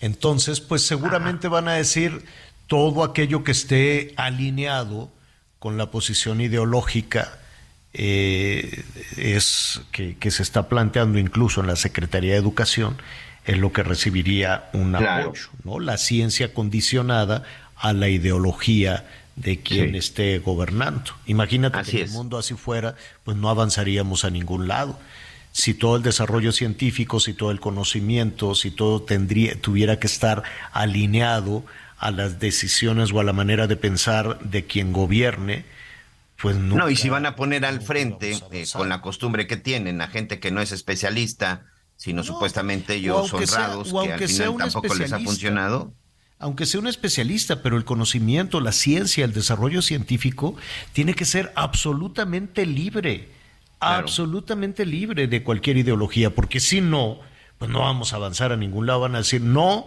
eso no te lo voy a financiar, eso no se puede estudiar, eso no se puede sacar, porque no coincide con la línea ideológica y electoral, y que si los votos y que si las llaves. Entonces, qué, qué, qué, no, qué pena, qué preocupante, vamos a ver hacia dónde llega hacia dónde está dirigida toda esta situación. Oiga, ahí en javieralatorre.com y en, y en Twitter y en Instagram les vamos a poner un, una, especie, ¿qué será? Como tanque, Miguel, padrísimo, un, un equipo, un, un, vehículo que pues no me atrevo a decir si es un vehículo este militar. Sí, es militar, señor. Un El perfil es militar antes le decían todoterreno, un multipropósito que está como camuflado, es este, pues un vehículo que se ve potente. ¿Es militar, Miguel? Sí, señor, sí, sí, sí, tiene todas las características. De hecho, va para ese sector, ¿eh? Para los ah. sectores de seguridad y defensa. O sea, si tú quieres ir a comprar uno de estos, pues va a ser medio complicado. Ah, bueno, ya, no ya veremos. venden, no es como pues es... Como te acuerdas como las Homer, ¿no? Como las Homer, pero en grandote y camuflada. Bueno, el hecho es que hay un acuerdo de colaboración para lanzar este vehículo en México y está se está convirtiendo en todo un acontecimiento. Nuestra compañera Yasmín Zaragoza del Heraldo nos, eh, nos está nos va a explicar de qué se trata y de este de este acuerdo de este de colaboración que se está dando a conocer esta mañana. ¿Cómo estás, Yasmín? Qué gusto saludarte. ¿Qué tal? Buenas tardes a al auditorio. Eh, Javier, eh, estamos aquí pues con champaña celebrando este convenio.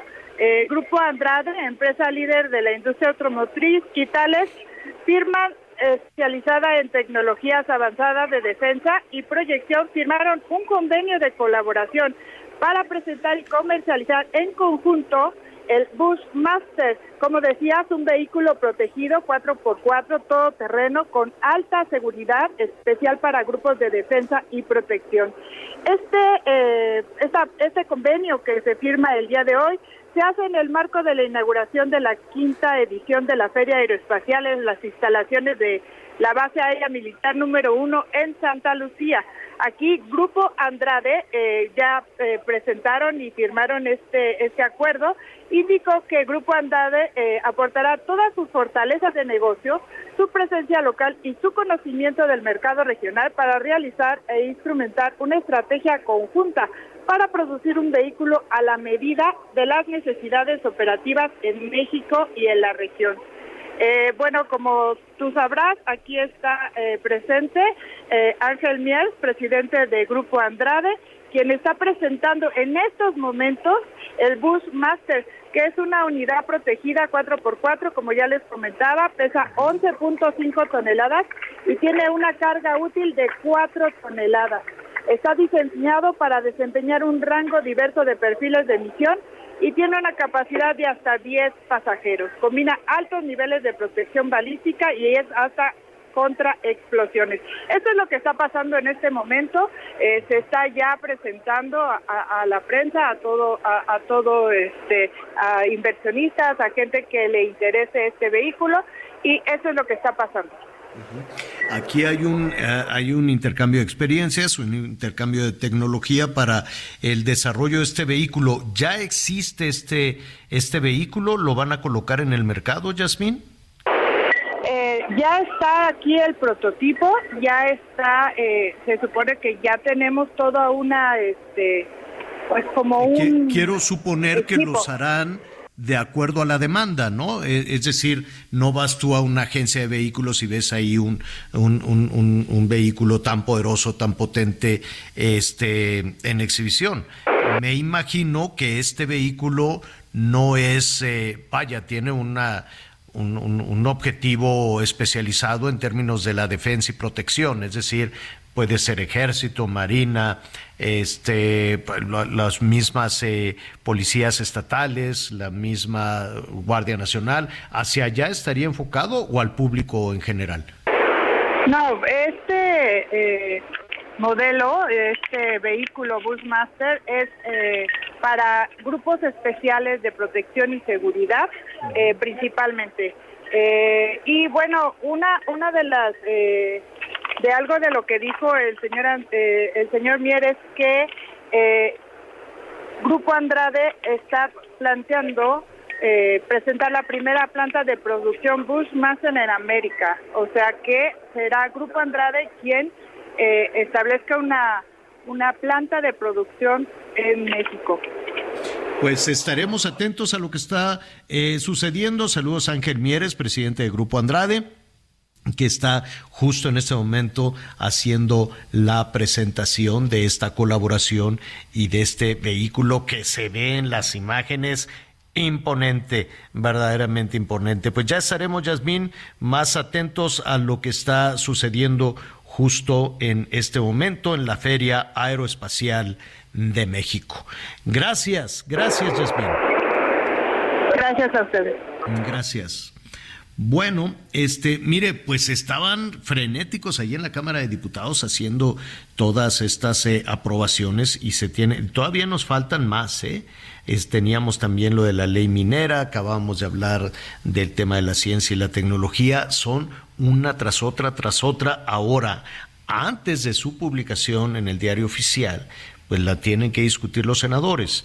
Yo quiero suponer, Miguel, que pues que pasarán como cuchillo caliente en mantequilla también.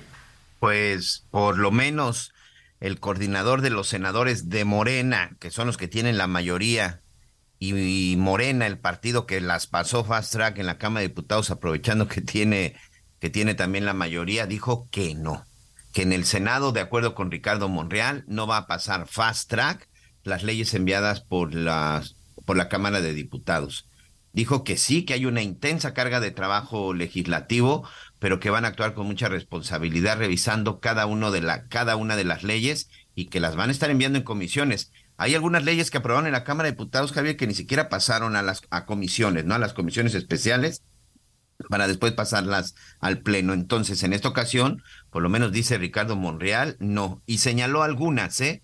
que, que dice que deben de tenerse mucha atención. Una de ellas es la ley minera, la ley de ciencia y tecnología, la que tú bien estás este, comentando, la desaparición de, de, financiera, de financiera rural y también la denominada 3 de 3, que es en contra de los acosadores sexuales, deudores alimentarios, para que finalmente, bueno, queden, queden inhabilitados. Y, y, y de veras, porque además unas son las que se estuvieron discutiendo el día de ayer, pero pues ya tienen un acumulado de varias semanas, como también nos hacía referencia Maxi Peláez. Pero dice Ricardo Monreal, el coordinador de los senadores de Morena, que en el Senado no van fast track, ¿eh? que le van a dedicar el tiempo y que las van a estar revisando y que las van a estar discutiendo antes de su aprobación para su publicación. Bueno. Bueno, pues. Oye, eh... y, y hay una declaración que llama mucho la atención. Mira, si nos ponemos de analistas políticos perversos, creo que Ricardo, a Ricardo Monreal esto le cae este, como anillo al dedo, ¿eh?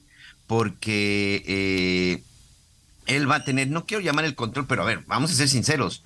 Morena tiene la mayoría en el Senado de la República también. Y, y, Ricardo Monreal, aunque hace unos días dijo que ya no tiene el control de sus senadores, finalmente, bueno, pues es el que encabeza esta, esta mayoría, porque cuando le estaban preguntando de esto, después eh, eh, cambiaron ahí el tema y dice, lo que sí tengo que hacer y trabajar es no dividir a Morena internamente, porque si nos dividimos no vamos a ganar la presidencia. Y eso sí reiteró, yo sí le voy a ganar a las corcholatas porque yo no soy corcholata y no estoy en el dispendio y en el derroche que ellos están empleando. No lo dijo la oposición, ¿eh? lo dijo Ricardo Monreal, coordinador de senadores de Morena en el Senado, Javier.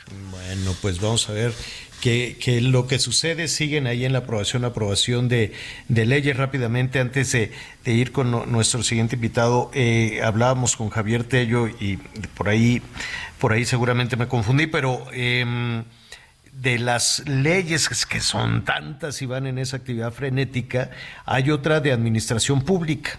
Entonces ahí sucede este punto el que hablábamos de que le quitan las atribuciones a la Secretaría de Hacienda para dárselas a la Secretaría de la Función Pública, pues una suerte de, de embudo. Le están quitando muchas cosas a Hacienda, muchísimas. De hecho, tampoco va a poder Hacienda nombrar a, las unidades de administración de las dependencias federales, que son los que dicen que son los que gastan el dinero.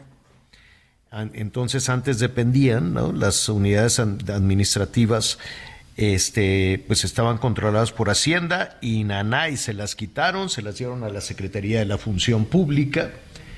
Este es otra de las decisiones, van a toda, a toda velocidad. Bueno, vamos a darnos un respiro. Miguel, este, yo quiero, este, me puedes regalar si quieres, si te da la gana, un boleto para ir a la pelea del Canelo. No sé en cuanto a, yo sé que a ti el Canelo nomás no te cae.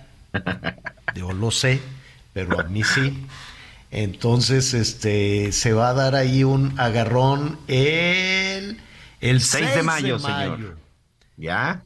Ya, falta nada. El 6 de mayo allá en Guadalajara, los boletos pues yo creo que andan medio caros, pero pues este, no sé, ¿sabes quién dicen que tiene boletos? El Edgar Valero.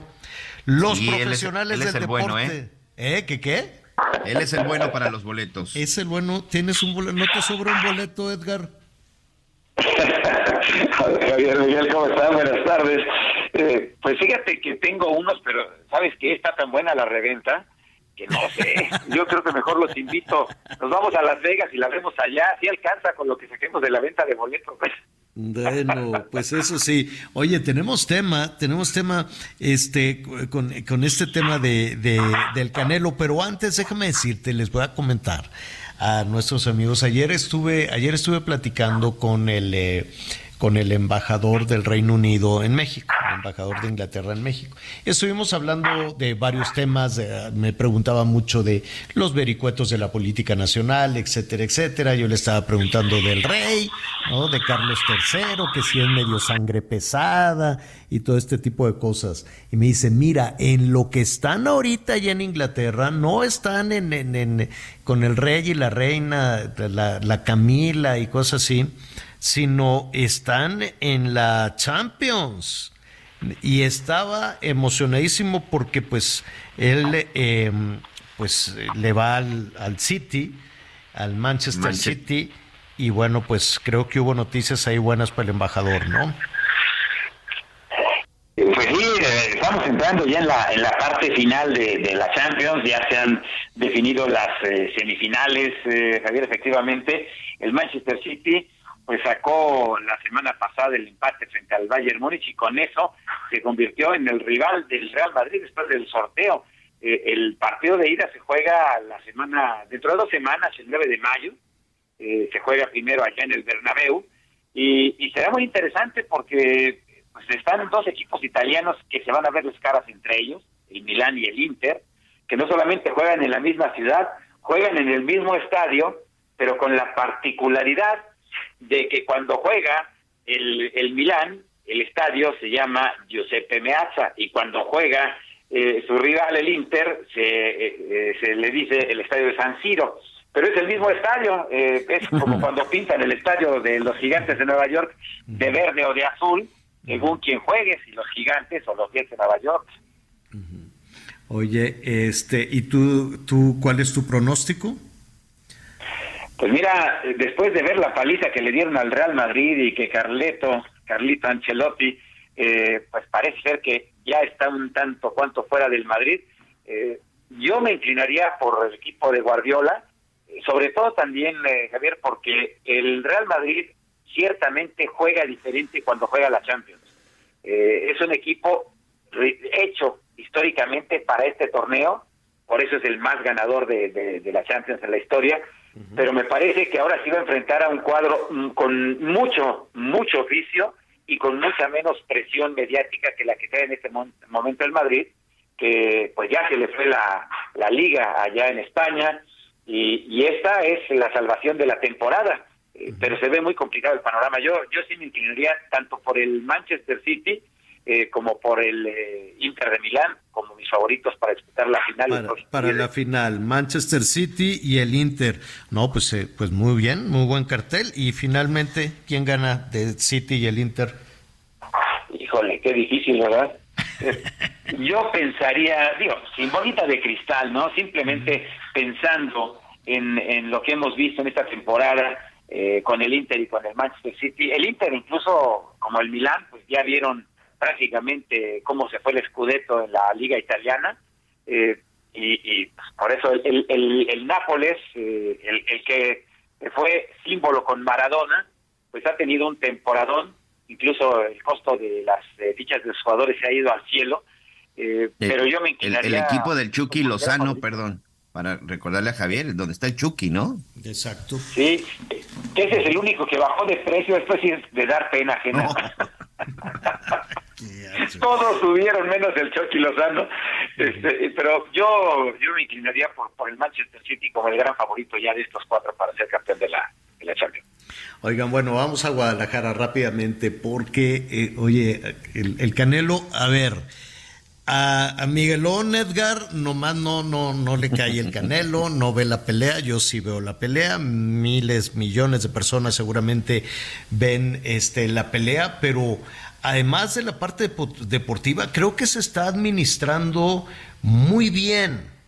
Oye, con este, ¿cómo se llamaba este hombre? El Golovkin. Golovkin. Ganó 60 millones de dólares, creo, o un poquito más. Y ahora con este rival se va a embolsar entre patrocinios y demás otros 20 millones. Pues oye, sí, pero, pero hay un problema muy importante, Javier, con el Canelo Álvarez. Y mira, em, en la primera pelea contra Golovkin eh, ganó 29 millones de dólares, en la segunda ganó 37 y en la tercera solamente ganó solamente eh, 30. Esa, esas fueron las cifras, o sea, en total ganó más de 90 millones de dólares por las tres peleas con Golovkin, pero ese era el rival por el que más dinero pudo haber ganado y, y después vino la derrota aquella pues, vergonzosa realmente con eh, Dmitry Vivol, el, el peleador ruso. Eh, creo que el Canelo ya llegó a su tope, ya va, en- va a entrar a la curva descendente de su carrera eh, y solamente le resta un peleador por el que pudiera recibir una bolsa muy importante y no es ni siquiera la revancha con Bivol ni otra pelea con Gennady Golovkin, sino contra pues la futura gran figura del boxeo mexicano, es el tijuanense Jaime Munguía, que fue Sí. campeón mundial super welter y que hoy es el primer clasificado mundial de la división de peso medio y que no ha querido pelear el Canelo con él. Eh, el promotor de, de, de Munguía es eh, el empresario Fernando Beltrán, que es el más importante que hay en México y el más importante de Latinoamérica, y ha estado poniendo sobre la mesa cifras escalofriantes de 25, 30, 35 millones de dólares al Canelo para que pelee contra Jaime Munguía. O sea, la Eh, buena es esa. Sí, es además la sería buena. duelo entre mexicanos, ¿no? La buena es esa. Oye, Edgar, se nos, se nos acaba el tiempo, pero te vamos a escuchar con muchísima atención a las 4 de la tarde, el Heraldo Radio, los profesionales del deporte. Este, pues ahí estaremos atentos a esa, a esa pelea y a otros datos más. No me di cuenta y se nos vino el tiempo encima. Una disculpa, Edgar. Gracias. Al contrario, Javier, gracias a ti. Un abrazo, Miguel. También buenas tardes. Gracias, Miguel Aquino. Vámonos. Qué bárbaro. Vámonos, señor. No te para la boca. No, no, Mucha no, no, información, pero ya nuestros amigos están bien informados. Ándele pues. Mañana estará con nosotros Anita Lomelíes, Miguel Aquino, su servidor Javier Alatorre. Lo espero a las diez y media en Hechos. Azteca 1. Lo invito a que siga con nosotros en el Heraldo Radio.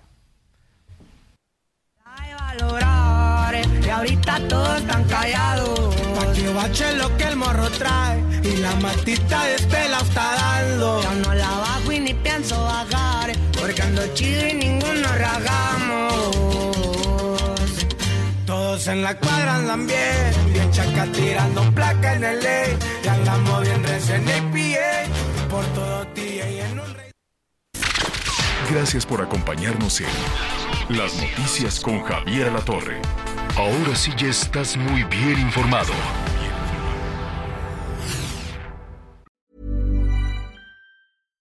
Hi, I'm Daniel, founder of Pretty Litter. Cats and cat owners deserve better than any old fashioned litter. That's why I teamed up with scientists and veterinarians to create Pretty Litter. Its innovative crystal formula has superior odor control and weighs up to 80% less than clay litter.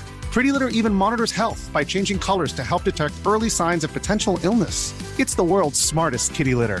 Go to prettylitter.com and use code ACAST for 20% off your first order and a free cat toy. Terms and conditions apply. See site for details.